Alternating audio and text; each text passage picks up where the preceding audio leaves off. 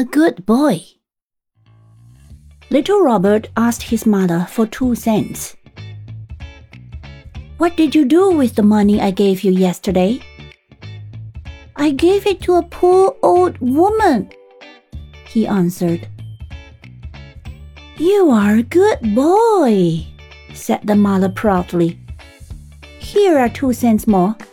But why are you so interested in the old woman? She's the one who sells the candy,